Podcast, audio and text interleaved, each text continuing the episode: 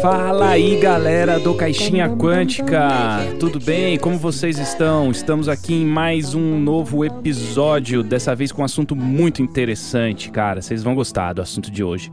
Mas antes, é, a gente vai falar umas coisinhas aí, né? Quem tá aqui comigo hoje? Daniel Flandre. E aí, galera, tranquilo? E a gente tem um convidado aqui, o Luciano. Tudo bem, Luciano? Como é que você tá? Opa, tudo bem? Boa noite. Tô, tô bem, tô levando aí. Estão levando, né? Tá todo mundo levando. Antes da gente começar a conversar com o Luciano, pessoal, e sobre o que, que vai ser aqui, é, a gente vai falar algumas coisinhas. Aí, Flandre, quer deixar os recadinhos rápido? Ah, sim. Lembrando que temos o nosso patronato. Se você gosta do projeto e quer apoiar, você pode ajudar via patronato. Os dois sistemas que são apoia.se ou padrim.com.br. Os dois barra caixinha quântica. Então entra lá, escolhe os seus valores e você ganha recompensas. E se você gosta de miniaturas de RPG, tem também o meu rpg.com. Você entra lá, adiciona o cupom caixinha e ganha 3% de desconto nas compras. Olha que legal. Então vamos lá, vamos falar aqui sobre criação de mundos, criação de cenários para RPG, para jogar, para mesa. É, a gente vai falar bastante sobre isso. Acho um assunto bem interessante. A gente está aqui com o Luciano. Ele tem um mundo que ele criou e ele incrementa sempre. Ele está sempre atualizando. É um assunto bem legal. E é, o que, que você acha aí, Flandre, desse assunto aí que é cenários para RPG? Interessante pra caramba, né? É, a gente chegou até a discutir em alguns episódios anteriores como uh, essa ambientação é importante tanto para a narrativa quanto para os jogadores entenderem o contexto da história, né? Eu acho legal demais. Quanto mais informações para a aventura, melhor. Ô Luciano, tudo bem? Então vamos lá. É... Mas antes eu queria te fazer a pergunta clássica. A gente faz essa pergunta para todos os participantes. Como é que é que você conheceu o RPG e começou a jogar RPG? Bom, é, eu comecei desde muito novo, desde criança. Eu tenho um irmão gêmeo e nós dois é, tínhamos aqueles bonecos, né, de criança, aqueles hominhos, não sei como é que chamam aí em São Paulo. É, é, em Minas é hominho. É, hominho, hominho. Aqui a gente também chamava de hominho, mas eu falei hominho algumas vezes e as pessoas. São Paulo é bonequinho, eu acho. Bonequinho, é. eu acho. Mas é hominho, assim. É. A gente foi criado em Minas, eu e o Daniel. A gente sabe que é hominho. hominho, hominho. E, e meu pai até vendia, então assim, eu, acaba que eu tinha caixas daquilo, né? E eu espalhava aquilo pelo, pela casa, casa grande, então a gente espalhava pela casa inteira e criava aquelas histórias. Como se não bastasse, eu também comecei jogando o Final Fantasy VII, mesmo sem entender muita coisa. Famoso. Mas o que eu não entendia, eu inventava. Então, a história que nós criamos para o jogo é bem diferente da história real. Eu e meu irmão. Então a gente se forçava a acreditar naquelas histórias. Então, desde pequeno, a gente é, aguçava a criatividade nesse sentido, né? De, de, aprimorar, de fazer as histórias compreensíveis, para que não fosse só um, um, um, matar, pilhar e destruir, né? Não fosse só um, um, jogo sem sentido. E nisso veio essa, essa paixão de criar esses mundos, né? Até que, como RPG mesmo, o primeiro que a gente jogou foi, foi de Digimon. Olha só. A gente começou, era bem novo, e a gente jogou muito tempo essa campanha é, muito tempo mesmo, anos e anos, é, meu irmão mestrava. É, aí depois disso, é, até no intervalo, enquanto a gente parava um pouco de jogar o Digimon, aí a gente foi jogando outras coisas, conhecendo sistemas, conhecendo storytelling, conhecendo vampiro. Fomos implementando isso nos, nos nossos mundos. Então eu acabei criando um mundo a partir de, do, do universo de Harry Potter, mas aí eu fiz uma expansão não oficial, óbvio, dele.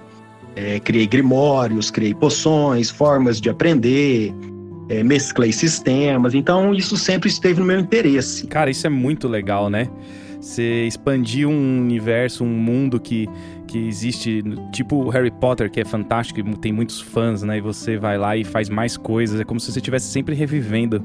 É, depois que acaba a saga e os livros, você continua revivendo aquilo, né? É muito legal isso. Uhum. E essa ideia, é, até não só com Harry Potter, a gente acabava fazendo de todas as coisas, mesmo sem entender muito sobre os universos, o que a gente não entendia a gente inventava, né? Então, sobre Terra-média, a primeira vez que a gente assistiu O Senhor dos Anéis, Não entendia a maioria das coisas, mas assistia várias vezes, anotava, olha, esse aqui, esse aqui tem isso, tem esses nomes, né? Então, os nomes que davam pro Gandalf, pra, eu achava tudo aquilo muito fantástico. E eu sempre bolava algumas histórias em cima daquilo. Dessas histórias que, que acabavam talvez não se encaixando, ou que eu não usava quando mestrava, é, eu acabei anotando essas histórias e uma hora eu parei para pensar e falei, olha, acho que eu vou começar a criar o meu próprio mundo. Eu já estava na faculdade, falei, ah, é isso que eu vou fazer. E aí comecei a escrever e até hoje. É, então, aí você tá ali, né? Tipo, que nem você falou aí do Senhor dos Anéis, você acha tudo aquilo fantástico tal, porque é mesmo, né? Tolkien, pô, fantástico pra caramba. Aí você chega uma hora que, de tanto você estudar o mundo dos outros, né? Você falou, ah, criei sobre Harry Potter, comecei a estudar nomes do, do, Senhor dos Anéis, então vou pegar e vou fazer o meu próprio mundo. Chega uma hora que você quer fazer uma coisa tua, né? Teu, de tanto que você mexeu com isso. Eu acho que uma coisa natural, eu acho que de várias pro, é, profissões um pouco criativas, né? Pegando de música também, né, Jota? Uma hora você tem que escrever, né? Você fica de, você fica de saco cheio de ficar fazendo cover, cover pra vida inteira. É interessante o, o a capacidade do ser humano, é, falando das artes, né, de criar, de você poder criar alguma coisa. A, a questão é que quando, quando eu é, comecei a ler é, algumas coisas, principalmente de histórias em quadrinhos e e as histórias da, da juventude, de livros, né? O, o Dragonlance, eu, eu, li quando eu era bem novo também, na minha adolescência. Nossa, muito bom. É, algumas coisas eu percebia, eu, eu tinha uma ótica diferente de um mero espectador, de um leitor. Eu lia como um escritor também, né? Então eu pensava, olha, nessa parte eu teria feito isso. Olha que legal como ele fez esse arco desse personagem. Olha como ele atraiu a sua atenção para esse personagem, te fez gostar dele para depois é, chocar com a morte dele. Então, tudo isso eu passei a, a, a, ver de uma forma diferente. E algumas coisas eu encontrei no Tolkien, e, e confesso ele como uma inspiração, um more, né, na minha criação, de que o Tolkien ele não apresentava as coisas por apresentar. Então, existe uma razão para cada coisa estar ali, existe um, folclore dentro da própria criação, né? Que muitas vezes corresponde ou não à realidade. Acho que o único cara que não gostava do Tolkien era o criador do Dungeons and Dragons, Gary Gygax mesmo. Só, só ele. Porque é um, é um mestre, né? É o, é o cara que a gente sempre se espelha. É que eu tô lendo aí a biografia dele. Do Dungeons do, and Dragons, do, do, Dungeons, do, do Gary Gygax, que criou Dungeons and Dragons. É, e ele não gosta muito do Tolkien, embora ele reconheça que é importantíssimo e usou várias coisas do Tolkien no jogo, né? Vai saber, né? Vai. então, mas do mesmo jeito que o Tolkien também chupinhou várias, né? O folclore nórdico, várias coisas também foram absorvidas por ele. Não inventou tudo, mas da maneira que, mas da maneira que o Luciano estava falando, ele pegou vários elementos e foi criando o um mundo dele, né, cara? E, e fala pra gente, Luciano, como que foi esse processo quando você realmente pensou assim, ó, não, agora eu vou realmente criar o mundo, que daí você parou com os outros, né? Você definiu um mundo só para você e foi para cima dele. Como que foi esse processo de criar? Eu comecei de uma forma que talvez eu não recomende para quem quiser criar o próprio mundo. Ou talvez recomende, para mim deu muito certo, que é o seguinte, eu, é, é, muitas pessoas criam primeiro um cenário, é, criam é, um cenário não, criam primeiro um, um conflito, uma ideia, para depois criar e expandir o cenário e inserir essa ideia dentro desse cenário eu é, comecei a, a, estudar algumas coisas que, que, coisa bem atípica mesmo. Então, por exemplo, eu estudei como que se formava a água, como, como que funcionava a vegetação, como funcionava biomas, ecossistemas, é, o que, que era uma tundra. Eu já acho que é recomendável sim o jeito que se começou. Claro que é recomendável. Vai, estuda, não é, não é assim, é, vou criar um mundo aqui no lado direito do mapa tem uma floresta, floresta assombrada, uh, ali tem Ué, pode começar. Não, não é assim. Ué. Você isso é, é roteiro não, de sei. filme de fantasma, por exemplo. Pra uma one shot e tal, essas coisas. O cara tá criando um cenário, tá criando um mundo. O Tolkien teve essa, esse cuidado, né? De saber como é que vai chamar um monte, uma montanha, um, né, uma cordilheira. Cada um tem o seu processo criativo. Se a gente fosse citar Tolkien, na verdade, ele criou primeiro a língua para depois é. criar um background para explicar aquelas línguas. Então, por é exemplo, exato, é verdade, eu como é músico, eu tenho escrito algumas coisas agora, voltei a escrever, tô criando cada vez mais. É, tem cada coisa que vira de um jeito. Ou você cria processos criativos, ou, por exemplo, ou vai na inspiração e sai escrevendo. Eu, por exemplo, como músico, agora estou escrevendo como? Toda ideia que eu tenho, eu saio escrevendo. Não importa se é boa ou ruim. Depois eu vou filtrando, vou juntando, separando vai virando alguma coisa. Mas enfim, eu acho legal que, que, que o Luciano falou aí, que estudou que, como que é uma tundra, como que é uma floresta, como que um rio se forma. Eu acho que para fazer um cenário, um negócio consistente, um negócio coeso aí já profissional... pra dar credibilidade, É, né? Exato, aí dá credibilidade, assim. um- Não é um- vai sair é um falando mundo. besteira, né? Isso, é um Ué. cenário, né, cara? Até, mesmo é, história do, do mundo mesmo, né? do nosso mundo, as histórias é, antigas da Grécia, da formação de Roma como uma península né, grega e depois incorporando. Tudo isso, é, as, as, é, cidades, como elas se formavam, tudo isso eu tentei incrementar. Por quê que eu, que eu criei o mundo primeiro, o cenário primeiro? Porque depois que eu criei esse cenário, eu inseri é, as pessoas, né, a população pequena, minúscula, até que ela se multiplicasse. E os problemas é, iniciais, vamos dizer, as primeiras aventuras dessa população, era por sobrevivência, era como que eu vou comer, o que que tem além daquele vale, né, quais criaturas, quais são os perigos.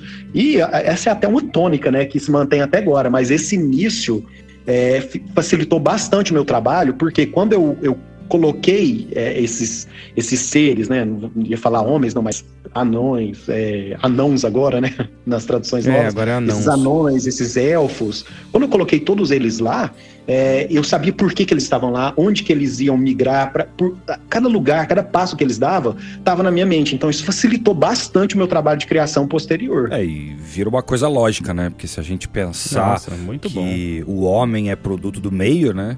Você realmente tem causa e consequência. Você criando o mundo primeiro, né? Você ah, respeita certas regras do que pode acontecer ou não com aquela sociedade que está criando. Uhum. Não, porque se você for pensar no- no- nos primeiros homens mesmo, qual era a aventura deles? Era sobreviver. Era caçar, era Lógico. arrumar um jeito mais fácil de, de acertar Não a morrer, presa, exatamente. desenvolver é, tecnologias primitivas para abrigo. Então, tudo isso aconteceu nesse meu mundo, né? Então vamos agora nessa parte do, do, do podcast, nosso super podcast hoje, tá muito legal.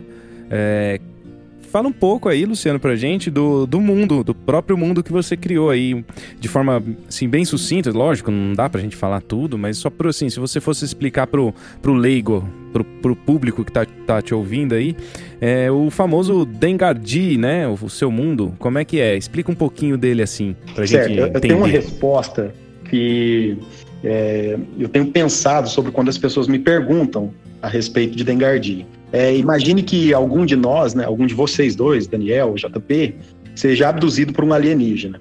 E esse alienígena fala assim, tá, me fala um pouco como que é a Terra. Percebe a dificuldade? Depende, né? Da onde você veio, pra você ter referência. A Terra é plana, é isso que eu ia responder. Eu ia responder, ó, procura uma Terra plana no meio do universo infinito, aí você vai achar Assim, no meio de nove planetas redondos, onde a gente mora é o único Isso. que é plano. Exatamente, procure. Você vai achar a gente. Bom, é, a Arda no início era plana, viu? A Arda do Tolkien. Mas até a Arda ficou redonda depois, viu? Depois ficou.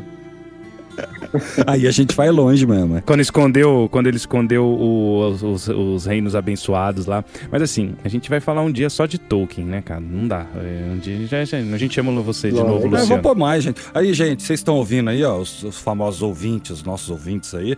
O que, que vocês querem que a gente fale sobre o A Tolkien? gente sempre faz isso, Flandre. A gente sempre fala no meio do podcast. A gente Ué, mas sempre as fala pessoas não um pedem, que a gente... manda e-mail, faz DM aí pedindo que a gente faz, velho. Não, mas faz, faz de Tolkien, pessoal. Eu sou apaixonado e sempre, sempre que eu participo de podcast de, de Tolkien, faz sucesso. Ah, então você tá já dentro. O próximo podcast é Tolkien. Vai sair a semana que vem já. tá prometendo editado. aí, ó. Ó, ó pra você ver. É, Ó, como que as coisas funcionam. Tô louco pra falar de Tolkien. Mas voltando, é, vamos voltar aí. É, o mundo de Dengardi, ele existe, né? Ele existe e ele é complexo. E essa complexidade, ela tem algumas características comuns, independente do lugar onde você está. Dengardi é um continente, mas também é o nome do reino. Então, Dengardi não é o planeta, né? O planeta mesmo é, tem vários nomes dependendo do, da raça ou até dentro de tribos, né? Então, por exemplo, entre os elfos, é, eu tenho um, um um reino que chama Livoth, que são um reino de, de- dos sul-elfos, né? Os elfos do sul. Eles têm uma linguagem diferente dos elfos trugenorianos, que são os elfos do norte. Não do extremo norte, mas do meio, na verdade, de, de um reino que chama Yeld. Aí tem outros elfos, que são os elfos de Ankmor. Esses elfos têm uma, são três linguagens élficas derivadas, parecidas, mas cada um chama, tem nomes diferentes. Então, para cada coisa que eu crio e que esses elfos têm contato, é, existe uma nomeação diferente. Então, eu posso fazer um mapa de três mapas do mesmo lugar, contando coisas diferentes, com nomes diferentes acerca desses lugares. Né? Então, por exemplo, existe uma, uma cadeia de montanhas que elas são muito é, pontiagudas e, e, como se fossem lâminas mesmo, né? Então, entre os homens, eles são chamadas de montanhas laminadas. Aí, para os elfos, eles têm outro nome, e até para os homens, os homens mesmo têm um grupo que chama Voergianos, de, de, um, de, um, de um cidadão lá que faz às vezes dos vikings no meu mundo. Eles têm uma linguagem própria também. Então, cada um, cada uma dessas pessoas, se você perguntasse como que é o mundo, eles te contariam de, de forma diferente, né? E apesar disso, existe um elemento comum. Qual que é o elemento comum? Dengardia é um mundo extremamente hostil. Então não existe é, essas aventuras do tipo do Gandalf chegar e falar: Bilbo, é, vamos para uma aventura, vamos até a montanha solitária. Não, não existe, você não sai andando em Dengardi. Não, mas isso aí só existe no, no, no livro Hobbit, que é para criança. Depois também não existe mais. E nem em São Paulo, viu? São Paulo também você não sai andando assim à noite aí para qualquer lugar é... que você quer, né? Assim também não. Não, mas é interessante. É que você tá, o, que o, que o Luciano tá falando é que é, é complicado. Você Periferia. não vai. É, não vai entrar numa, sei lá, na, você vai entrar na taverna e, e, pedir uma missão pro, pro taverneiro. Não é assim, né? Entendi, entendi certo, Luciano? Exatamente. Então, assim, tudo tem um gasto, por exemplo. É, é, até no meu sistema de RPG mesmo, fora dos livros, né, da história que eu conto em livros, pro próprio sistema de RPG, eu fiz de uma forma que, que fosse divertido para mim como mestre que eu deixei as coisas muito aleatórias, no seguinte sentido: é, você está caminhando daqui até ali, são três dias. Quais as chances de você, não tendo nada sobre geografia, nada sobre história, sobre é, botânica ou sobre animais, de você ter um encontro aleatório com tal criatura indesejada. Então tá lá em todos os lugares, todos os lugares que a pessoa passar, existe a quantidade de dados que ela vai tacar, a, a porcentagem de chance daquele encontro, a quantidade de inimigos que, ela, que ele vai encontrar, é, a, a, a, planta, doenças, é, enfim, tudo isso, é, essa parte é a parte mais trabalhosa, porque ela é muito complexa e ela tem que ser equilibrada né, com o resto do mundo. De forma que é perigoso, sim, mas não pode ser tão mais perigoso em um lugar e em outro sem uma justificativa. Por que, que tais animais ficam mais naquele lugar e não naquele? Né? Então eu tive toda essa preocupação e isso é retrabalho atrás de retrabalho. Criei um outro lugar e esse outro lugar é tido como o lugar mais perigoso da região. Eu preciso contratar é, pessoas para me ajudar a andar por ali, tal hora do dia tem mais chance de tal encontro. E aí, de repente, esse que era um lugar mais perigoso, eu lembrei que eu tinha feito um outro que era extremamente perigoso. Então, a alcunha de mais perigoso não pode pertencer a esse. Ou eu mantenho e refaço o outro, ou eu tiro Sim. essa alcunha desse Tem lugar. Que... Então, tudo isso coerência. é isso. É, é, esse trabalho de ser coerente, né? De, de conquistar essa, essa confiança do, do, do leitor, do, do jogador, do intérprete, é um trabalho minucioso, né? É um trabalho que exige sim que você refaça algumas coisas e reveja algumas coisas, né? Até teve uma sessão de RPG que eu estava jogando com o pessoal e eu estava mestrando, olha, foi no século V, tal, tal ano. E aí aconteceu alguma coisa. Quando eu, eu pensei, caramba, mas essa coisa não aconteceu, não foi no século VII? Voltei nos meus escritos, eu tinha um livro de umas 120 páginas, e eu li o, e o evento tinha acontecido 120 anos depois, então eu tive que refazer a própria sessão de RPG de falar, pessoal, desculpa, né? Isso não aconteceu nessa época e esse, esses tipos de personagens não poderiam estar aqui. Então, percebe, esse mundo, isso, eu, eu, tento ser coerente com o meu próprio mundo. Dá tá trabalho, certo. mas é prazeroso. O que eu posso dizer pro ouvinte que quiser conhecer algum dia Dengardi é, ou jogar uma aventura ali, é, saiba, é um mundo extremamente perigoso. As aventuras, elas surgem muito mais da necessidade do que do, do, desse, desse espírito aventureiro, trovador, esse espírito de explorar, de conhecer o mundo. Não, geralmente você vive naquele lugar. E isso também é uma tônica que percorre durante os séculos, mas no último livro que eu estou escrevendo, que é no ano 1035, existem já lugares mais pacificados, mais tranquilos, né? Mas a maioria do mundo não é. É hostil, é hostil tanto em criaturas, né? Quanto em pessoas, né? é, reinos, a, a, as dimensões de Dengardi são enormes e isso dificulta né, uma centralização de controle, de poder. Então tem, tem tudo isso, gente. Eu tentei colocar de tudo aqui: terrorista, é, vikings, né? Que passam por tempo Piratas. piratas, pira- tem, muita, tem muita história de pirata. É, a mortalidade, a mortalidade é alta, né? Isso que você quer dizer. É alta, é alta. Vacilou, É morreu. alta, assim, em- de- depende dos lugares também, né? Porque eu fiz, eu tive essa preocupação também em falar como que essa sociedade iria progredir com a mortalidade em que a pessoa morre com 40 anos, sei lá, antes da Revolução Industrial, é, ou nas crises econômicas do mundo. Tudo isso eu tive que, que estudar, né? É, acabei perguntando para algumas pessoas conhecidos, né, que, que são doutos na área, porque é impossível que você, é, criando um mundo, seja douto em todas essas áreas, tributação, é, como funciona a economia, é, economia é, de mercado, enfim, capitalismo, socialismo fabiano, é, keynesianismo, tudo isso eu tento aplicar também nesse mundo, né? E isso é, é- é complicado, porque você vê essas coisas convivendo lado a lado e fazer a engrenagem rodar, às vezes dá um- uma coisa assim na cabeça, sabe? Desanima um pouco, mas depois quando você faz, você, ah, pô, deu certo, né? Encaixei, isso aqui deu certo, é, tudo isso aqui tá fluindo. Aí é prazeroso demais, cara. Muito interessante aí, pessoal. Tá vendo? Não é assim, né? Vou criar um mundo. Tem. é, como Tolkien ou como outros autores, tem que ter um, um suor aí, né? Tem que ter trabalho. É trabalhoso. Precisa estudar, precisa fazer encaixar, precisa fazer sentido às sociedades, precisa fazer. ter coerência. E aí, fala pra gente, ô Luciano, qual que é o, o porquê do nome Dengardi? Tem explicação? Tem explicação.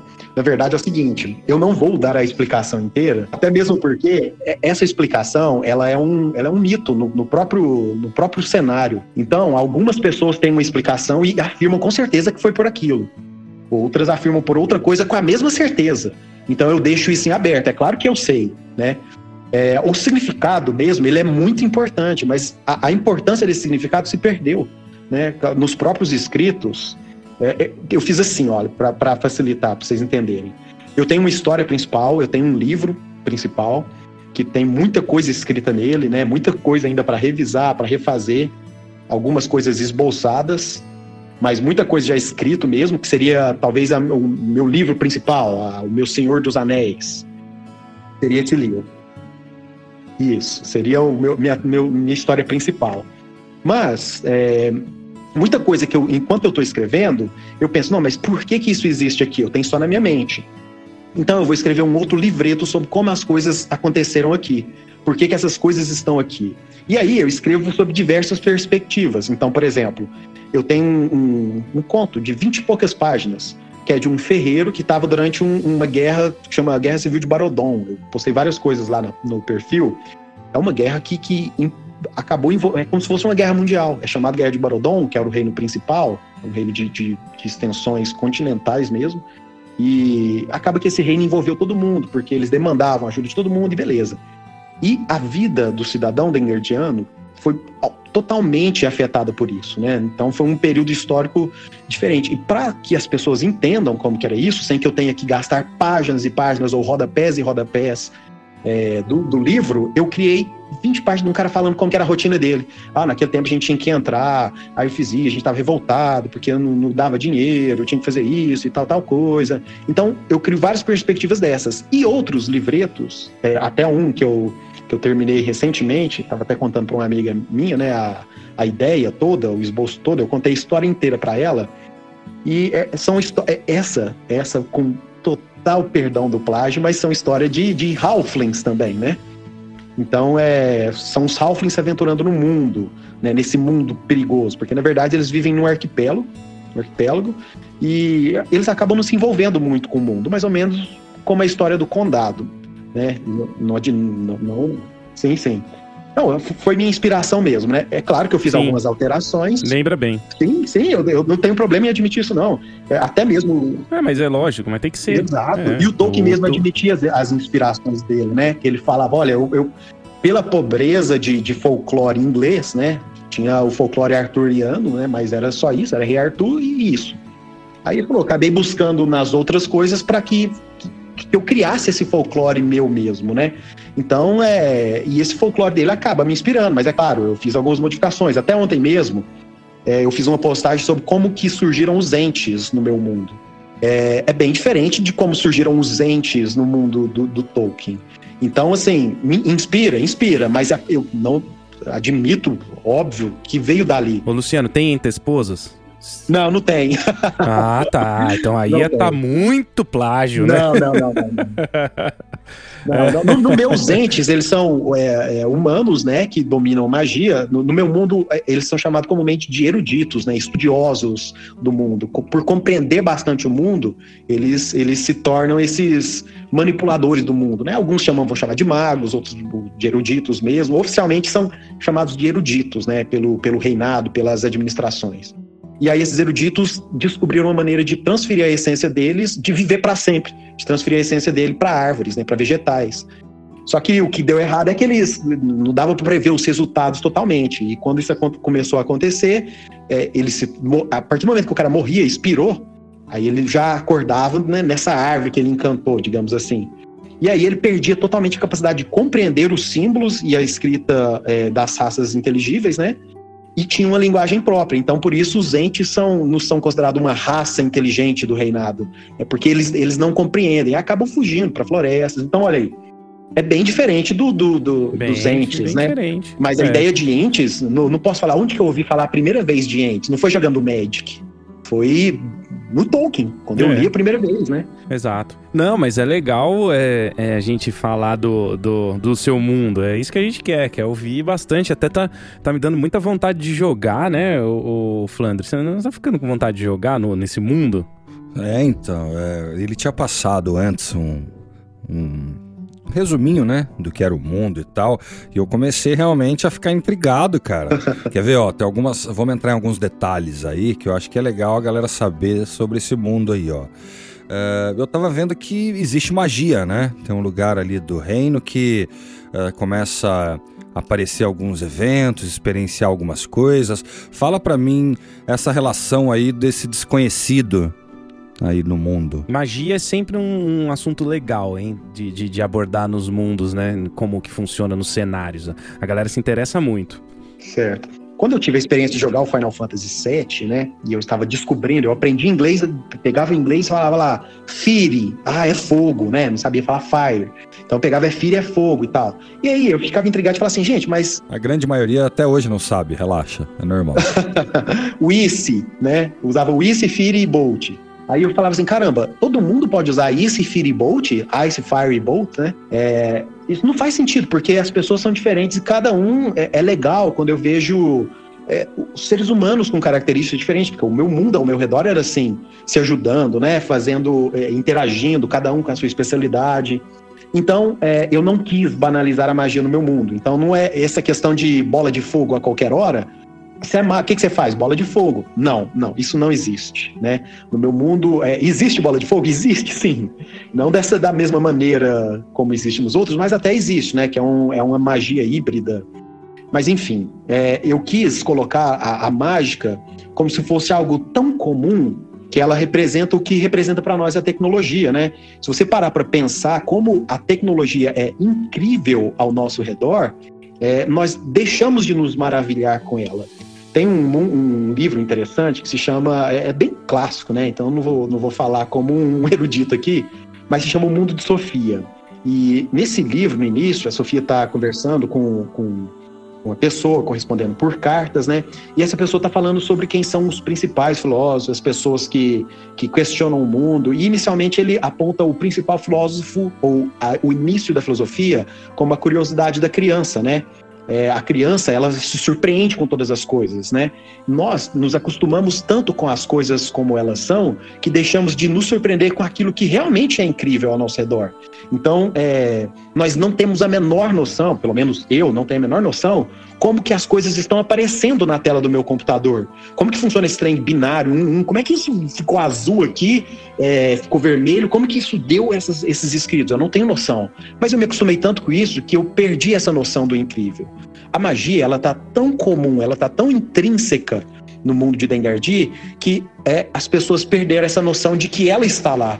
Perderam tanto que existe até um grupo que é um grupo anti-magia. Eles odeiam a magia, mas eles utilizam utensílios mágicos é, o tempo todo. Olha, olha que contrassenso, né? Então, eles estão utilizando essas coisas o tempo todo. Por exemplo, é, não existe um ar-condicionado, mas existe uma, um minério que, sob determinadas condições, ele refrigera o local. Isso é mágico. Né? E tá lá, e esse pessoal, na sede deles, né? Vamos dizer assim, é, eles estão lá discutindo sobre como vão acabar com os magos, porque os magos estão usurpando os poderes do mundo e deixando o mundo enfraquecido e tudo mais, e que não pode, mas eles estão fruindo dessa magia, né? É, eles estão lá com o ar-condicionado, eles estão lá na sede com o minério ligado, refrigerando a sede. E, exato. Estão... E bebendo coisa cara. Então, ué, é a mesma coisa. Como destruir os magos. Nossa, muito bom, cara. Isso.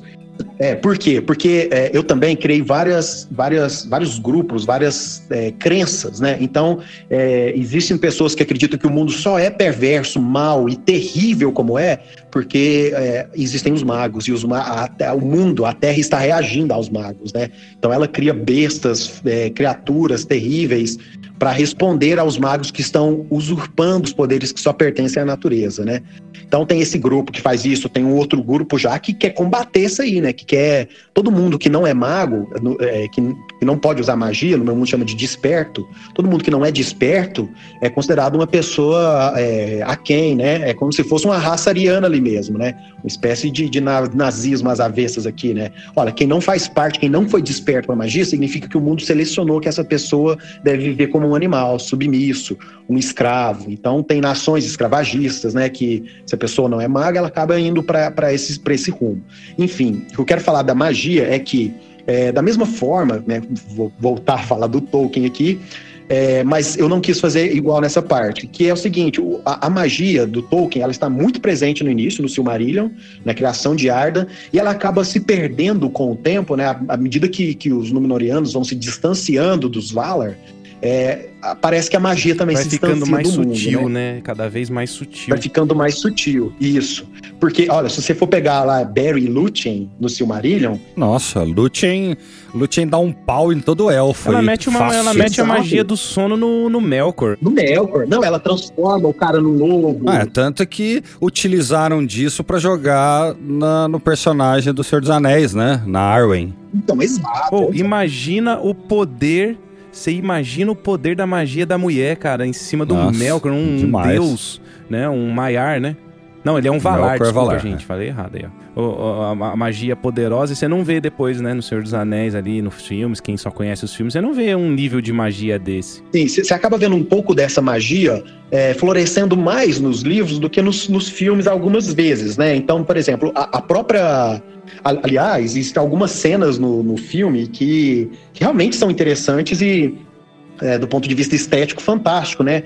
É, na, na Minas Morgul, quando uh, o, o bruxo de Angmar lá, ele vai, ele vai, ele vai surgir, né, pela primeira vez no, no alado lá, né, como um Nasgo alado, é, o Frodo, até que ele, ele fica traído e ele tá praticamente pegando aquele, aquele rumo para as portas de Minas Morgul, e aí eles acabam pegando ele e tirando eles dali. E aí tem todo um raio verde que sobe é, lá para cima. Então aquela estética lá parece não combinar com o resto do filme, né? É, porque o filme, a magia ela está velada, ela está por trás ali, né? Mas aquilo lá é fantástico. Então, é, no meu mundo, eu quis fazer um, uma mescla dessas coisas, né? A magia ela está presente, mas ela não é tão presente assim. Vou dar um exemplo. É, é, é, impossível, é impossível no sistema de RPG que eu criei que você faça uma ficha que seja tão overpower que ninguém possa te derrotar. E isso cria até um, um, um sistema de, de uma sociedade de, de mais contenção, porque por mais poderoso que você seja, é, existe alguém com alguma característica, alguma mágica ou alguma coisa que pode te derrotar. Vou dar um exemplo. É, os eruditos da mente, é, que são magos, que, que, que, eles estão. Eles permeiam toda a história por causa da capacidade que eles têm. Eles têm magias que não são bola de fogo, mas são incríveis, tão incríveis quanto. É, por exemplo, eu, eu até fiz uma postagem que eu tirei, retirei uma parte de que é um comentário de um personagem num livro. Eu nem coloquei na postagem lá, não. Mas um personagem ele está fazendo uma defesa para que os magos, os eruditos da mente sejam assassinados, né? ele começa fazendo essa defesa no tribunal, falando assim: olha, imagina o que, o que somos nós se não as nossas lembranças, né? Quem é você se eu tirasse todas as suas lembranças? E um dos eruditos da mente, né, que foi um problema em Dengardi por um tempo, ele descobriu como alterar memórias, né? Olha que terrível é uma mágica dessa. Então você é todo fodão, você é todo poderoso, mas esse cara te fez acreditar que você está do lado dele e ele era o seu inimigo. Então as suas memórias, as coisas que você acreditava, essas coisas, elas estão acessíveis para uma pessoa que não tem a menor chance contra você num combate. E ela altera a sua mente e você se fudeu. Acabou, sacou? Você não, não tem o que fazer. Você vai lutar com outra pessoa. Não, eu não vou lutar contra ele, ele é meu irmão aspas. Ainda que ele não seja, a sua mente foi alterada. Entendi. Se altera ali a, a realidade da pessoa se altera e aí ela vai aí, é, é como se tivesse é, sido derrotada não de forma bruta. Exato. Né? Então, então acaba sendo aí que você me me, pe me pega aqui num, numa dúvida, porque eu já ia perguntar isso. Daí você falou, né? É, é do sistema que você criou.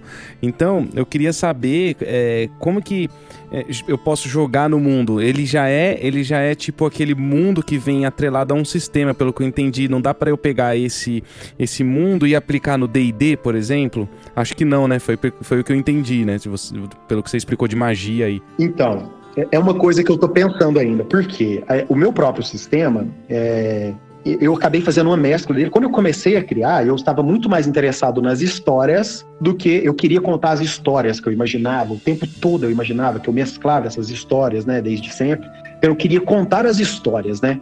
E aí eu comecei a usar vários sistemas nesse próprio, nesse, nesse, nesse mundo mesmo, né? Então, eu, é, desde o do 3D basicão, é, um storytelling, é, storyteller, né? E aí é, eu comecei a mesclar essas coisas e eu vi algumas coisas que não me agradavam. Então, por exemplo, é, é, eu, eu queria tornar o mundo tão diversificado, já que ele era tão extenso em história, eu queria que cada lugar tivesse sua cultura também, até mesmo na forja dos seus materiais. Então, em vez de ter ferro, prata e eu criei meus próprios minérios. Tem ferro e prata? Tem, mas tem minérios também. Então, eu tenho um livrinho que é só sobre os minérios. E esses minérios, eles estão tanto de descrição estética deles, né, de aparência, é, onde encontrá-lo, como qual que é o grau de ebulição, tudo isso eu criei para cada um desses minérios. Mas também eu criei qual que é o, o efeito deles nesse sistema que eu criei. Então, para que eu colocasse ele num D&D, por exemplo, me daria trabalho porque eu teria que fazer isso, entendeu? Mas é uma ideia, talvez no futuro isso seja interessante.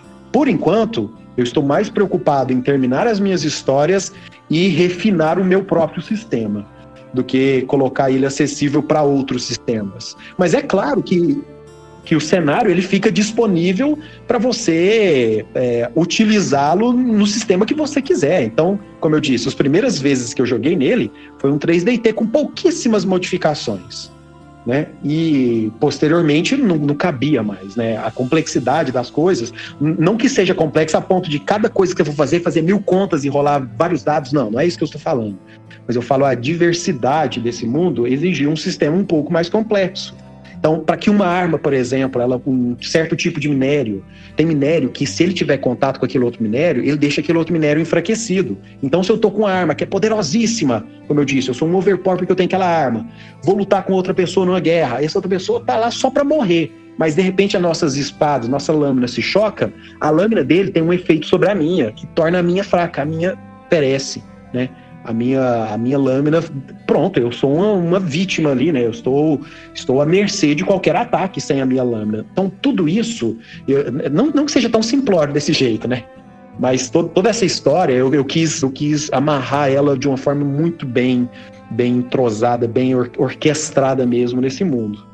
É interessante que é, eu vou dar um exemplo aqui para os ouvintes, para o pessoal que por exemplo, ah, um dia o seu mundo vai ser adaptado pro D&D, né? Que é o RPG mais famoso do mundo. Beleza, talvez você nem queira, mas só só um exemplo. Aí o, o, o, o The One Ring, que é um RPG que a gente joga, jogou muito, né? Aqui no Caixinha, o Flandre, na vida, é, a Cynthia também, que não tá hoje. Eles têm um, um sistema de adaptar pro D&D e, e elimina algumas magias. Então, por exemplo, não tem Fireball, porque não tem ninguém soltando uma Fireball no, no Senhor dos Anéis. Mas ele dá um uma lista de magias que você pode usar, como por exemplo luz, né? Light, né? Que, é, que, que são magias mais sutis, que até o Gandalf usa, né? A, a luz no, no, cajado. Então, é, é, é dá para adaptar de repente um dia para um sistema, mas eu acho legal, acho muito mais louco que o seu mundo já nasça com um sistema de RPG próprio, porque aí ele é, é que nem a Apple. olha, olha a minha analogia, hein? Vocês entenderam, né? O que, que eu vou falar? Jabá gratuito aí, ó. É, eu não, eu não ganho nada da Apple. Aliás, acho tudo muito. Por enquanto. Por enquanto, acho tudo bem, bem caro, na verdade, mas assim.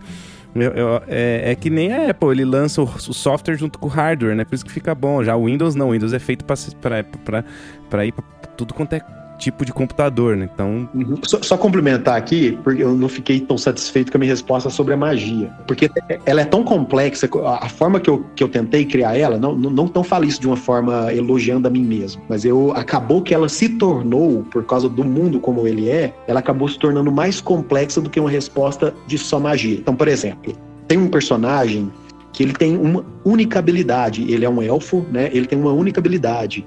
Ele, ele tem a habilidade de, de comunicar-se com plantas, né, com, com, vegetais, mas não uma comunicação igual a nossa. A comunicação no sentido de é, você está numa floresta, ele vai saber que oh, alguém passou por aqui, né, sem seguir rastros, né? Então ele consegue fazer essas coisas. Para alguns isso é tido como uma habilidade, né? Uma habilidade é, élfica e tudo mais. Para outros é tido como uma magia. Agora, é claro, existem mágicas mais complexas que são evidentes, né? Não só mágica no sentido do usuário de mágica, mas a mágica no mundo mesmo, né? Tem um, uma ilha, que é a Ilha da Avoriana, que é o, o centro do, é, é o centro populacional de um reino, que chama Reino Entremeado, né? Que ele fica entre reinos, por isso o nome.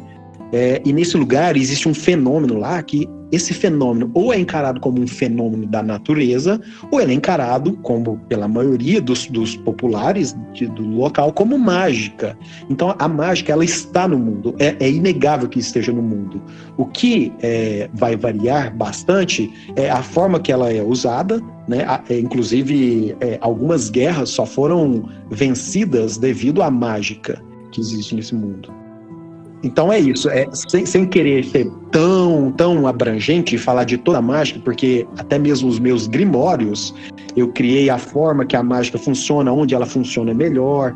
É, a, a, mágica ela existe, ela não é tão banalizada, apesar de também estar tão comum no dia a dia que as pessoas não notam que a tecnologia, na verdade, é fruto mágico, né? Assim, é, na minha opinião, magia é só aquilo que a gente ainda não entende, né? Pode ser uma tecnologia, pode ser uma habilidade, pode ser alguma coisa que só ainda não foi descoberto. Por exemplo, se a gente pegar o próprio Tolkien, hoje a gente está toda hora voltando no Tolkien. Tem uma magia no Tolkien que é pouca, pouco falado, quase ninguém comenta, que é a, linha, a, aquela magia por trás de todos os eventos para que as coisas aconteçam daquele jeito, para que a Guerra do Anel acabe com o Anel destruído. Tanto que o principal exemplo disso é a Galadriel, né? As coisas que ela fala são dessas. Uh, é como se ela já visse o futuro e vai falar: ó, faz assim, faz assim que vai dar tudo certo, não sei o que e tal. Eu acho muito legal tudo isso. É, na verdade, a Galadriel ela, ela é, uma, é uma das primeiras elfas ali, né? Ela tá bem na, na, na Gênesis élfica. Então ela conhece o, o Valaquenta, né? É, não Sim. sei a pronúncia, enfim, qualquer. Ah, para mim é Valaquenta também. É o jeito que é, eu falei também. Fica sendo isso. e o que que acontece ali? Se a gente for pensar bem no, no início, nossa, a gente vai acabar falando mais do Silmarillion e do Senhor dos Anéis. Que não, você sempre vai voltar no Tolkien. Eu já anotei aqui nas nossa pauta aqui já, viu, João? Tolkien. A gente vai fazer um personagem de Tolkien. É, isso que eu tava vendo, né, gente? A gente, não, mas assim, eu, eu, eu, eu já, já tenho certeza que eu já tenho certeza que o, que o programa com, de Senhor dos Anéis vai ser com o Luciano. é, porque precisa ser com o cara que manja pra cacete, já, ele manja. Entendo um pouco. Né? É que assim, é, é, Senhor dos Anéis é, não dá para falar, eu, eu man, é, é, sacanagem, né? Eu manjo de Senhor, eu, eu sou bom em Senhor dos Anéis, eu entendo tudo, não, acho que não, ninguém. É, é, difícil. Eu li os, eu vi os três filmes, serve? Eu, eu tava conversando com uma pessoa que, que, que estuda há 40 anos Senhor dos Anéis, recentemente, E eu, de repente, eu falei algumas coisas como se fosse comum, né? Tipo assim, o cara fala, ah, óbvio, lembro.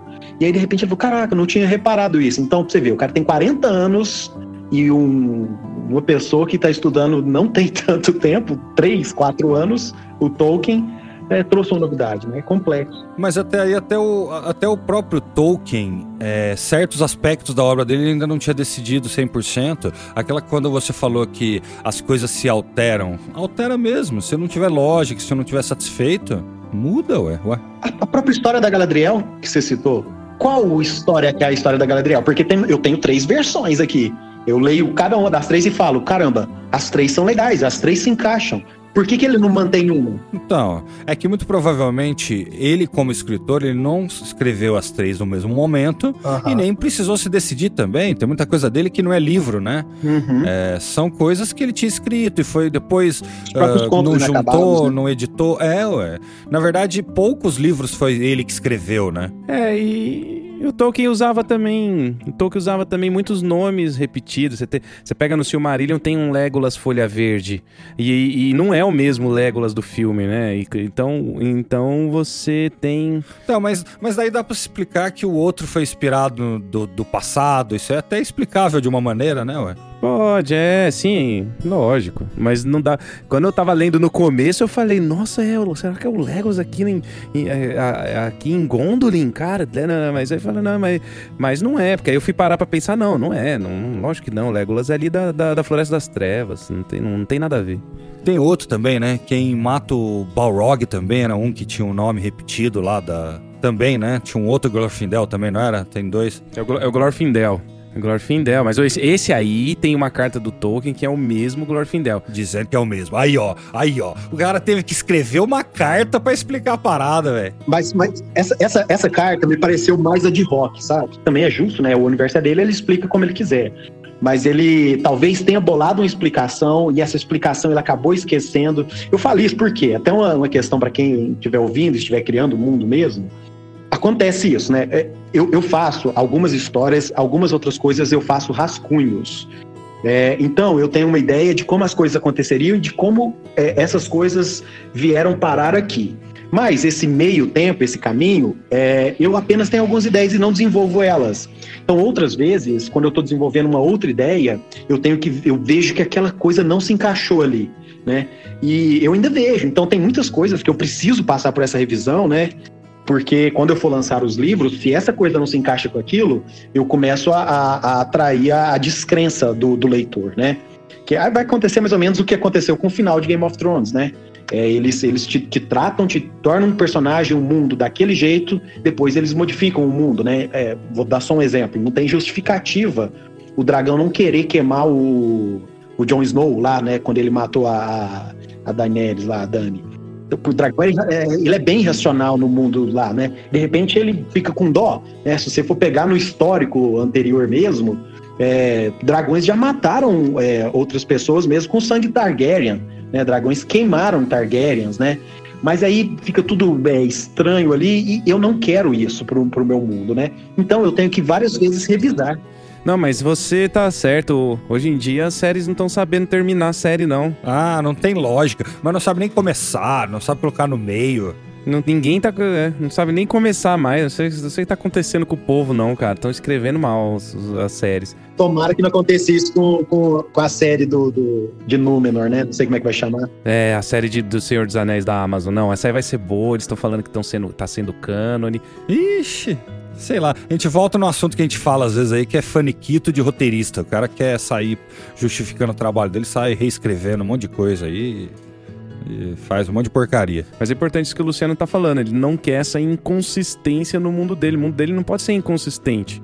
Ah, tem que ter lógica, né? As coisas tem que ter um, um certo porquê, né? Causa, consequência, não é sair colocando fato aí. Você me lembrou sobre o assunto de personagens. E aí tem uma dica excelente que eu demorei para pegar essa dica e acabava me perdendo nos meus primeiros anos de escrita.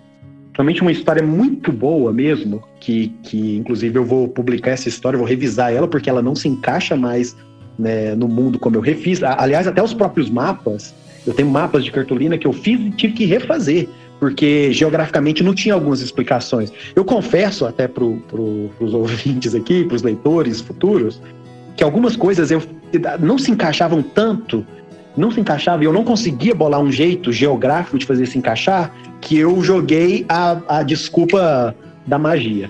Não, não, não, não consegui fugir disso. É, eu quebrei tanta cabeça e eu queria contar tanta história que eu falei, ah, olha, existe uma, uma coisa, uma pedra mágica no, no, fundo da terra e ela tem tal efeito, mas também não foi assim, uma, joga magia aí.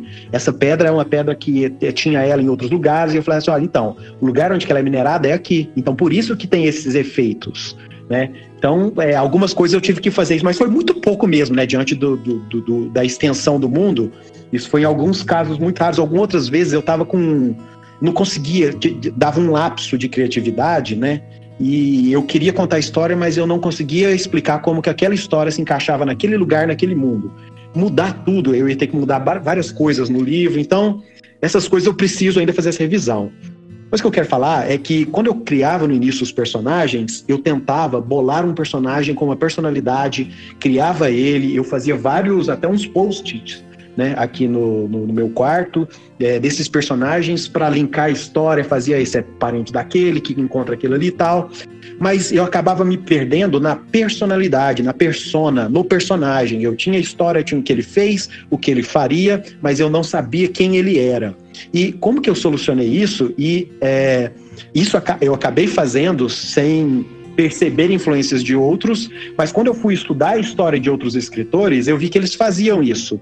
Então, por exemplo, a J.K. Rowling, né, a do Harry Potter, é, ela, os personagens eram baseados em um, um, vizinho que ela conheceu, um parente, um professor, um amigo, e eles projetavam essa personalidade no personagem. Não que o personagem é, era uma alegoria perfeita da pessoa, mas a personalidade estava ali. E o que acontece? Isso facilita muito a vida para você, mestre, facilita a vida para você, escritor. Por quê? Porque aquele personagem, eu vou dar um exemplo bem, bem banal, bem tosco, que eu acho que é bem acessível.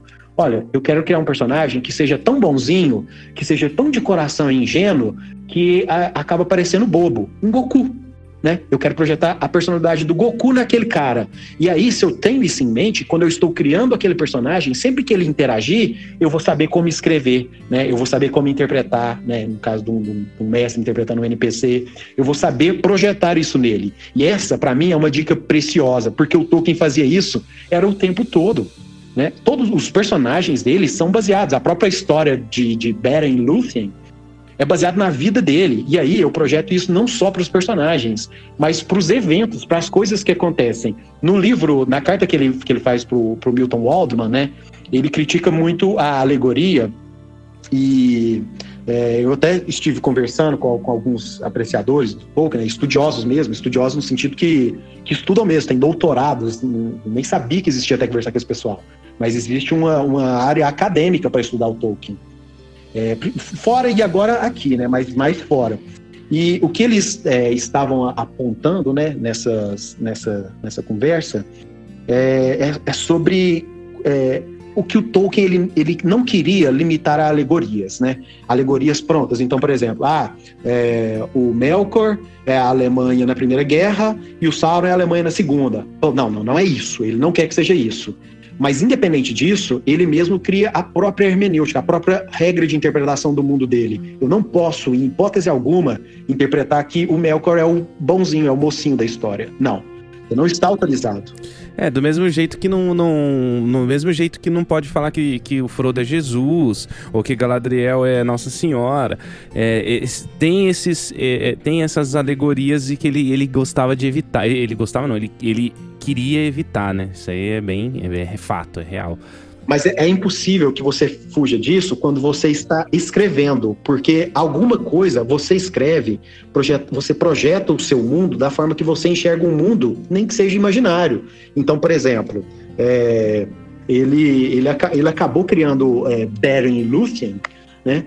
É, baseado na história dele com a esposa dele, né? Tem tudo, tem muita coisa, muita curiosidade quando você vai estudar a biografia dele que tem a ver com aquilo. A, até a forma, né, de, do, do, do Beren encontrar com a Lúthien, né, num bosque, é, é, baseado numa história de vida dele, quando ele foi para a guerra, a esposa foi atrás e eles se encontravam no bosque, e dali provavelmente até foi concebido o primeiro filho, né? E isso tem até na cena do filme do Tolkien, não sei se o pessoal aí já viu, a gente tem o programa. Não, eu, eu não cheguei a ver, mas eu ouvi dela essa última semana, tanto que eu vou ter que ver. É, é tem exatamente essa cena da, né, de, dele com a, com a esposa, né, é, dançando no bosque.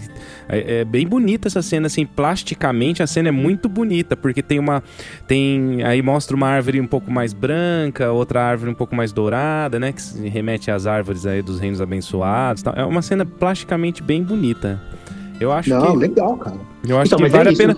Ô, Luciano, vale a pena você ver o filme, pô. Ô, você não viu Vou o filme ver, do Tolkien? Aí depois que você vê, você ouve um pod, nosso podcast.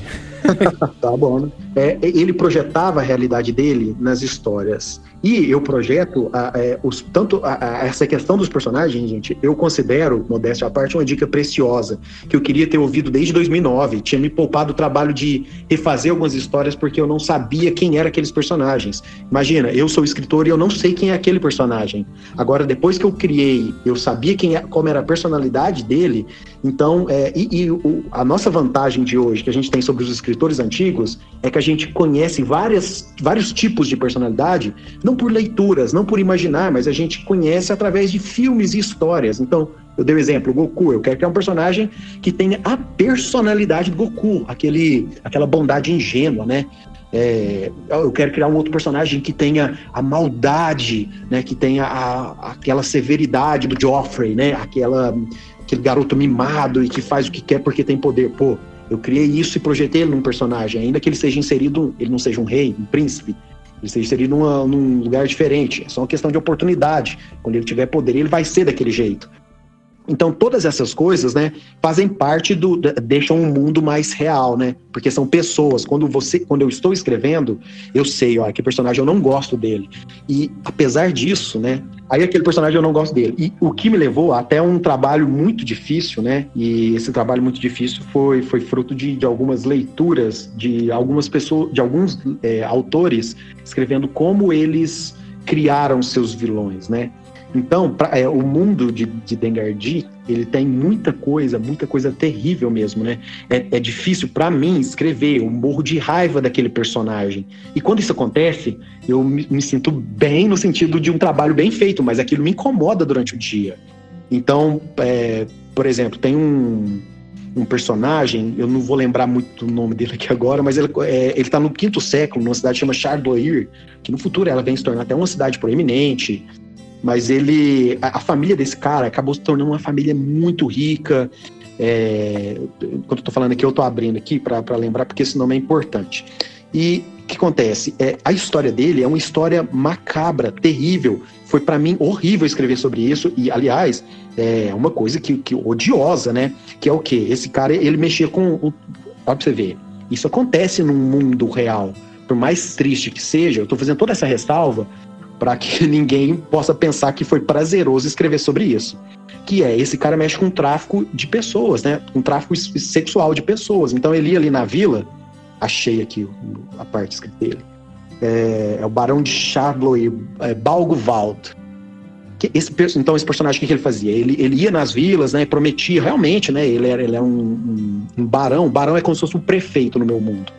Então, o barão de Charloy, ele era uma pessoa proeminente, ele ajudava várias pessoas, apresenta-se e mostra-se como um filantropo. Então, tinha muitas coisas boas que ele fazia. Então, ele chegava lá e falava: Ô, é, sua filha, é, numa vila, né, por exemplo, a, qual era a, a projeção de vida da menina? Era seguir o ofício do pai mas ele oferecia, é, vamos dizer assim, um curso profissionalizante lá na, na, na cúpula, né? Então, vem para o palácio, que aí muitas mulheres saíam dali com profissão, sendo. aprendendo a fazer alguma coisa para. Era a faculdade, né? Para melhorar a vida delas. Só que era uma enganação. Esse cara pegava, abusava dessas mulheres ou vendia elas, fazia um tráfico, né? E a história, é, na verdade, essa não foi um livro completo, foi uma historieta pequena de um se eu não me engano, é umas 60 ou 80 páginas que eu escrevi. É a história de como esse cara foi capturado. Ela, é, ela é, tem poucos diálogos, na verdade. Ela é mais escrita no estilo Silmarillion mesmo. É, e é uma história terrível. Esse mundo tem coisas terríveis, né? Então, quando eu escrevia e eu pensei em quem seria o Balvald, o Vald, né, esse personagem, cara, eu odiei ele tanto, eu odiei ele tanto por, por pelo que ele fazia, né?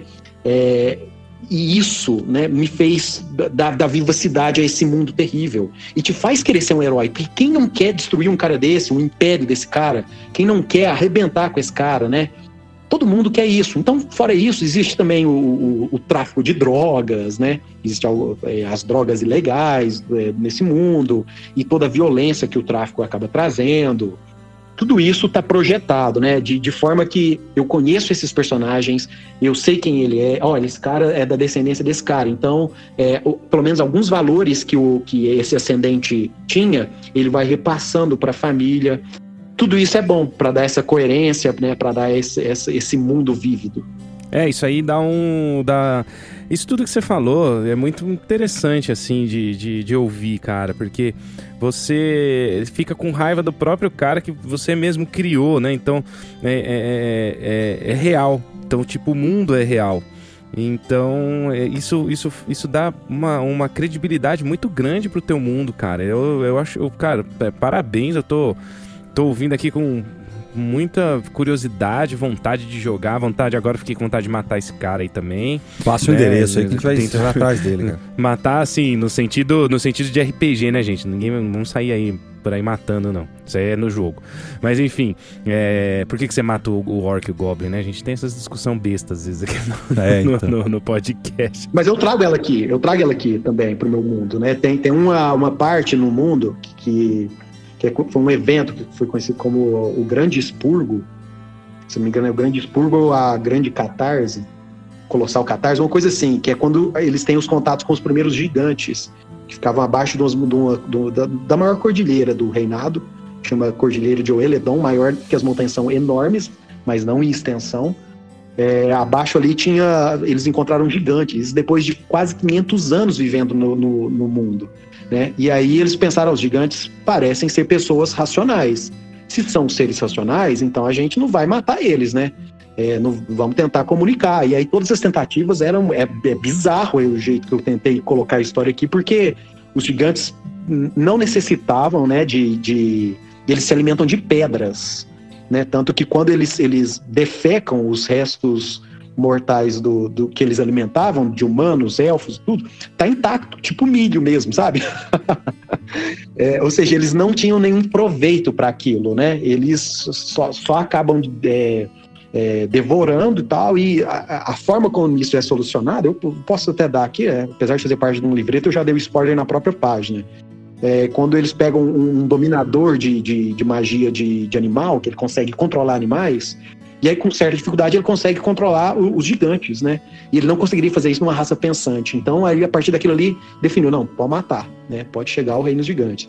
Até a forma como eles se reproduzem, né? Eu tentei criar isso de uma forma bem diferente mesmo, é, porque não reproduz igual a gente, né? Eles não têm os órgãos, tem, mas eles se reproduzem na morte. Ele morreu, então vários, quebrou. Quando ele morre, ele vira pedra. E aí essa pedra, quando ele cai ou alguma coisa nesse sentido, essa pedra, ela, essa pedra mesmo, ela brota da pedra, o gigante, ele começa a se formar na pedra. Aí quebra a pedra e tem um gigantinho que vai crescer comendo mais pedras, né? Então, até essa discussão. E aí, teve uma época que teve essa, inclusive essa discussão, né? Os gigantes são seres pensantes, aí tinha os defensores dos gigantes, né? Bandeirinha, passeata? Não, não vão matar gigantes, são seres pensantes como nós. E, e, custou muito, né? Porque todo mundo tava com medo dos gigantes quando eles surgiram, né? Tem, tem explicação que eu não coloco, tem para mim só tipo, como eles surgiram, por que, que eles surgiram naquela época. Mas é, o mundo inteiro começou a investir dinheiro, né? Olha, eu vou investir em pesquisas e tudo, por quê? Porque se os gigantes apareceram ali, apareceram na minha terra, eu preciso saber como que eu vou. Olha pra você ver, isso é até interessante, gente. Eu tô acabando fazendo mais propaganda do que eu queria. Mas é, a partir dos estudos dos gigantes, né, o pessoal acabou é, criando os, os, ciclopes, né? Que o pessoal falou assim, não, são gigantes, né? Eles, os gigantes são seres como nós, dão mais forças. Então, esse pessoal acabava pegando a essência dos gigantes, né? É, e aplicando nos seres humanos para mostrar que eles eram sim seres racionais e que os humanos é, compactuavam com muitas características com eles. E aí surgiu uma doença, que era a doença do ciclopismo, né? A pessoa acabava, é, a, a parte do nariz aqui ficava podre, afundava, apodrecia os olhos, de repente um outro olho nascia, a pessoa começava a crescer e se tornava um ciclope. E aí, agora, quem vai falar que o ciclope é racional? Eles surgiram a partir da raça humana. Né? E eu vou proteger os ciclopes, mas os ciclopes são extremamente violentos, não, não se organizam assim como raças. Essa discussão toda eu trago também aqui. É, tem uma discussão social, né? Uma discussão interessante e uma coisa. Você assistiu o História Sem Fim, o gigante que come pedra, aquele filme do Não, do Atreio? não, não, não. A Aí, gente tá é mais velho do- que De ele. cara, muito 1984 mais. esse filme. Olha aí. É. Cara, sabe qual foi minha inspiração? Qual? Se eu contar aqui, vai, vai parecer é, ta- talvez até um plágio total, mas é claro que eu já apresentei algumas diferenças aqui, né? Foi do, do Shinjeki no Kyojin mesmo, o Attack on Titan. Porque pra quem não viu, assista, que é em questão de. Como, como um escritor mesmo, a forma como ele te faz gostar dos personagens para que qualquer um seja facilmente humilhado na morte é impressionante. É impressionante. Fora que é um anime muito bom. Eu não sou muito de anime, não, viu? Eu ainda também sou das antigas aí. Eu assisti alguns desenhos, mas esse é um que compensa, né? Essa, essa é a indicação do, do Hideo Kojima. É, é, aí, ó, fica a, fica a dica aí, pessoal. E como é que, que faz, assim, estamos chegando ao fim aqui, acho que, putz, falamos muito, deu pra ter uma bela noção, mais até do que eu achei que ia dar, né, Flandre? Acho que deu pra, dá pra pegar bem, né? Ah, é o mundo, cara. Se eu fizer uma pergunta sobre uma raça, ele tem três horas pra falar mesmo sobre a raça. É o mundo inteiro. Fica complicado a gente pincelar o que é interessante ou não, mas eu acho que a, a mensagem principal, talvez, que fique, é você aí que tem 12, 15, 18 anos, tem uma ideia na cabeça, vai e escreve, cara. Tenho certeza que começou do, de pouco, não foi uma coisa que surgiu inteira e completa do nada. Então acredite ali nesse começo e vai pra cima, gente. Acho que é a ideia que fica. É, e tá, e tá, e tá jogando, né, Luciano? Vocês- têm jogado no mundo, né? Você tá com seus amigos aí Tô jogando. dando algumas cobaias nesse mundo. É, imagina, os caras devem estar adorando. Tá, esse negócio, nossa. esse, esse- esse- Não, demais. Eles- eu até tenho que separar mais tempo pra eles, porque o pessoal, eles vão ouvir, né, o podcast. Eles querem jogar demais. Pessoal, desculpa, não tem como jogar tanto assim. É, a proposta era que fosse uma vez por semana, depois eles querem mais e tudo. É. Eu já vou falar o contrário, pessoal. Enche um saco aí do Luciano, sei que vocês estão ouvindo aí, pra jogar mais, cara. Tem que- Coitado, né? O cara já tem, tem que, Ah, a tem gente que é um criar as só, né, aventuras, filho? tem que. Para. Olha, olha isso, cara. Ele cria o mundo, cria as regras do RPG, cria o sistema, tem que Ainda criar as mestrar, aventuras. hein? Ainda tem que a galera mestrar. não quer mais nada, é né? E o complicado, detalhe, é. o detalhe, para cada personagem eu crio um mini livreto explicando a infância, a história da família. Então, cada um que vai inserir nesse mundo, ele sabe. Às vezes eu conto uma história que não seja verdadeira, né? Olha, aquele lugar ali existe porque aconteceu aquilo. É o que tá para ele. Mas na verdade foi outra coisa. Mas tudo isso é muito, é, é muito legal, né? Depois que eu criei. O trabalho mais difícil eu fiz nos seis primeiros anos, né? Que eu estava escrevendo, que foi a parte de estudar, de refazer, de, de parte geográfica. Depois disso, gente, o trabalho passa a ser realmente muito prazeroso, são os últimos cinco anos que eu tenho escrito mais histórias do que regras, do que é, mundo, do que geografia, é, enfim, do que tributos, do que contas. Eu fico imaginando pro, pro, pros- pros jogadores que estão jogando com você o quão prazeroso também é pra eles, né? De estar inserido num mundo tão real, num negócio que você tá sempre atualizando, que você, você falou aí, 11 anos fazendo o negócio, pra eles deve ser um, um lance tão legal. Por isso que eles querem jogar toda hora, tá certo. Vocês estão. ô, ô, os jogadores do Luciano, vocês estão certos, caras. Tem que jogar bastante, que, que eu, eu fiquei intrigada, que eu quero. Eu, eu não sei, ô, Luciano, vamos combinar uma, um- combinar uma one shot É, um ué, dia aí? Uma por semana com Podemos nós. aí. pensar, hein? Não, a gente faz aquela, aquela, aquela, aquela aventurazinha que vai pro podcast, faz uma one shot, uma one shot rápida, só pra gente ter um gostinho do mundo, assim. Poderia ser, o que você acha, Flander? Dá pra fazer, né? Ué, tudo é possível. Só falta o Luciano mesmo querer, né? Só Eu não sei. Não, que é, é uma ideia interessante mesmo, mas só que é, uma outra coisa que eu compactuo com o Tolkien, gente, é, é a questão de, de, é, de perfeccionismo, né? Até uma crítica que ele faz até ao C.S. Lewis, né? Deu pra perceber, É. a gente percebeu isso aí. Que você... Mas isso acaba sendo bom, virtude, mas outras vezes acaba me atrapalhando. Então eu não gosto de fazer. Tanto é que a- o próprio perfil de Dengardi, é, eu lancei ele tem pouco tempo, apesar de estar escrevendo tanto tempo, né? Eu lancei ele pouco tempo. Por quê? Quando eu fosse para colocar ele, eu tinha todo um pano geral, que se eu precisasse falar assim, olha, uma editora chegasse, falasse para mim, ô, publica alguma coisa hoje. Eu falo, eu tenho um trem pronto aqui. Então, era isso. O meu próprio sistema, eu não diria que ele está 100% aperfeiçoado. Algumas coisas eu tenho testado nas últimas sessões e, ah, enfim, algumas coisas eu tenho gostado, outras não. Algumas exigem um, um cálculo a mais. Aqui só por curiosidade de RPGista mesmo que vai gostar disso. Como mestre, eu tinha uma grande dificuldade de ver como os personagens às vezes se importavam com a questão emocional do personagem que ele estava interpretando, né, os jogadores, mas não se importavam com algumas outras coisas que num filme, num mundo, é trivial, mas que para uma, uma, vida real é importante. Então, por que, que uma pessoa não busca uma comida que seja mais gostosa que a outra? Né? Por que, que a pessoa não busca conforto na hora de fazer necessidades fisiológicas, na hora de dormir, na hora de, de aliviar o ventre, né? Vamos dizer assim. É, principalmente elfo, né? Que não precisa nem dormir. Exato, né? Não, não quer comprar uma roupa mais confortável.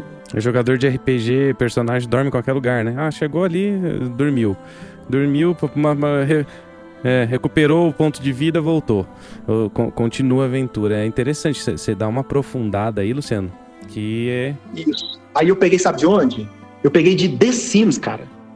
Eu implementei isso em The Sims, aquela questão conforto, higiene, tudo aquilo. É, eu tentei colocar, mas eu ainda não tenho certeza se a aplicabilidade funciona para o RPG ser fluido.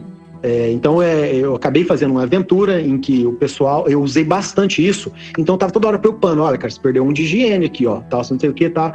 E eu fazia tanta anotação que eu não percebi o jogo como fluido, né? Então, eu até que essas coisas fossem resolvidas de forma bem fluida, é, talvez se os person... o pessoal que está jogando mesmo agora, eles talvez quando eles estiverem ouvindo, eles podem me contestar, mas eu acredito que eles entenderam uns 20% do sistema.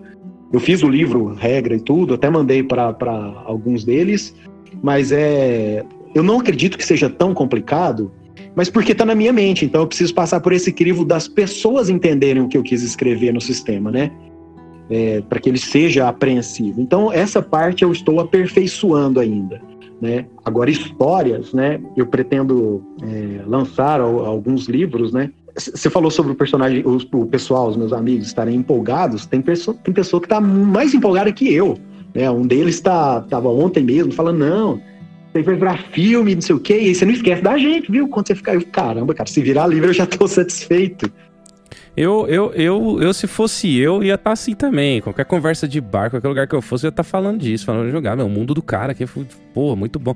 Fica aí a dica, editoras, ó, Dengardi, hein, pessoal? Então, já tem até, cara, a editora que me procurou. E sabe por que, que não fomos pra frente na conversa? Por quê? Porque eu tenho 185 seguidores. E eles falaram: olha, é pouco pra gente investir nisso, né? Investir o nosso nome, a marca. E eu entendo totalmente. Então, assim, quando eu é, é vim, se vingar mais, né? E tiver mais seguidores, aí sim, né? Podemos pensar no, no em qual dessas editoras. Tenho duas editoras que, que tiveram uma conversa mais apropriada e, e uma terceira editora que conversou por, por intermédio de um terceiro, né? Não gostei muito disso, mas enfim, essa, essa terceira editora que conversou por um terceiro é a maior editora. Então, apesar de não gostar, eu talvez eu aceite. É, só sondou, é. né? Só deu aquela sondada básica. Isso, se eu tinha o pronto. Eu acho assim, eu entendo. Infelizmente o mundo é assim. Hoje em dia, seguidor significa, né? É, segui, precisa ter, né? Tipo, é foda, mas é, ao mesmo tempo, se pegar e acreditar no trabalho, vai começar a ter seguidor também. Então tem é uma via de mão dupla aí, tem que ter. É, é o que eu tô fazendo. Eu tenho postado, né, trechos de histórias, partes do mundo. É, a parte mais difícil é encontrar alguma imagem que eu consiga encaixar nas histórias, gente, porque é, a postagem já está pronta há muito tempo. E aí tem que ter a ilustração, né? Teria que ter ilustrador e tal. Isso porque o nosso, no, o nosso mundo hoje ele atrai um, um público diferente da forma que era atraído no passado. Antigamente, forçava a sua imaginação através das histórias. Hoje, eles dão atenção, às vezes, para histórias através da imagem. E não tem nada de errado, no sentido de que nós fomos acostumados a ser assim. A nossa geração ela é, é mais imagética mesmo, né? É visual pra caramba, né? Uhum. Então, para mim, a minha única dificuldade é, é essa, né? De encontrar é, essas, essas coisas. Ó, para a próxima semana eu já tenho pronto 25 postagens. É claro que eu não vou postar todos, estou postando uma por dia. É, de início eu postava mais e aí reclamaram que não estava dando para acompanhar. Então eu posto uma por dia. Só que é, Isso que, que já está pronto, que encontrei uma imagem, que já revisei o texto. A parte difícil é reduzir para 2.200 caracteres, gente. Essa parte é, é complicado porque eu sempre, vocês estão vendo, eu sempre quero falar mais desse mundo, como o Daniel disse. Falaria três horas sobre uma raça. Nossa, isso que é ser escritor, viu? Porque a gente vai escrever artigo, a gente sofre para escrever 300 palavras. Tá louco. Então, pessoal, é isso aí, ó. Vamos seguir aí o, o Instagram do é, Dengardi, né? O Instagram é, é, é, fácil de achar. A gente é, segue a gente assim, ó. Vamos fazer um negócio duplo. A gente segue Dengardi. E a gente curte os posts e tal. Então vocês sigam a gente, sigam o Degardi. Quem seguiu o Degardi, segue, segue a gente. Então é que é, negócio, Vai estar tá né? no, nos posts também. Bom, mas vai ficar assim, vai. Eu, eu, acho que sim, a gente tem que falar mais. É, nenhum programa não dá pra falar. Vai, vai ter que chamar o Luciano pra falar de Tolkien. A gente vai falar só de Tolkien, aí ele dá as pinceladinhas. Vamos fazer, o, fazer uma live pra falar de Tolkien. Só de Tolkien. Já confirmo, se chamarem vai ser uma honra. Aí, ó. Eu acho legal pra caramba a ideia da live, hein? A gente já faz a live, chama o Luciano e fala de Tolkien. Daí a gente fica seis horas falando de Tolkien. Bom, acho que é isso aí. A gente até, meu, estendeu até mais do que o comum do nosso podcast para vocês verem como que o assunto foi muito interessante. Eu tenho certeza que o Luciano falou meio por cento do que, que, do que é esse negócio, tá? Você tem uma noção de como isso é, é tá profundo. Eu tô impressionado. Eu eu, a gente vai jogar, eu sei, a gente vai continuar falando, Luciano. A gente vai manter contato aí para ver que dá para eu jogar, nem que seja uma horinha de alguma coisa, numa cidade, numa taverna, num lugar ali, só pra ver como é que é. eu, eu tenho algumas ideias de aventuras prontas e rápidas, assim, que eu, que eu mestrava quando eu ia passar o Natal na minha cidade. Isso é ótimo, você precisa ter isso, porque aí você, é, você faz, é, tipo, pílulas, né, de, de experiência com as pessoas. Lógico, ela não vai conseguir ter, experienciar esse mundo, né, precisa de muitas uhum, sessões. Mas ela tem uma dose. Mas ela tem uma dose, exatamente. É aquele negócio, né? Toma essa balinha aqui que você vai viciar nela, depois você vem comprar ela de novo. Beleza? O piloto, né? É o, piloto. famoso piloto. Acho que é isso aí, né, Flandre? Fechou? É, eu acho que uh, o papo vai indo uh, fluindo, né? Porque um mundo tão vasto assim, uh, pensado em tantos detalhes, acaba realmente ficando bem interessante mesmo. Gostei, gente. Gostei bastante. Beleza, então é isso aí. Um grande abraço aí e até a próxima. Valeu, galera. Eu queria só fazer uma última pergunta. Fala pra gente então, Luciano, como que a gente acha você nas redes sociais, quais são os planos para agora aí e se despedir pra gente fechar o, o, episódio. Valeu. Pessoal, vocês vão encontrar a página Dengardi é, com Y no final. É a única, por enquanto, é a única rede social. A rede social é nova, no, deve ter uns três meses. Mas estou estudando aí é, Twitter, Facebook e alguma outra rede social para divulgação. Por enquanto é Dengardi mesmo, segue lá. É isso aí, segue lá, pessoal. Beleza? Mas tá fácil agora, depois do podcast aqui, vocês vão conseguir achar. Fechou, valeu. É isso aí. Agora sim, fui. Abraço. like roses and clover. Bum, bum, bum, Then tell him that his lonesome nights are over. Sandman, I'm so alone. Bum, bum, bum. Please turn on your magic beam. Mr. Sandman,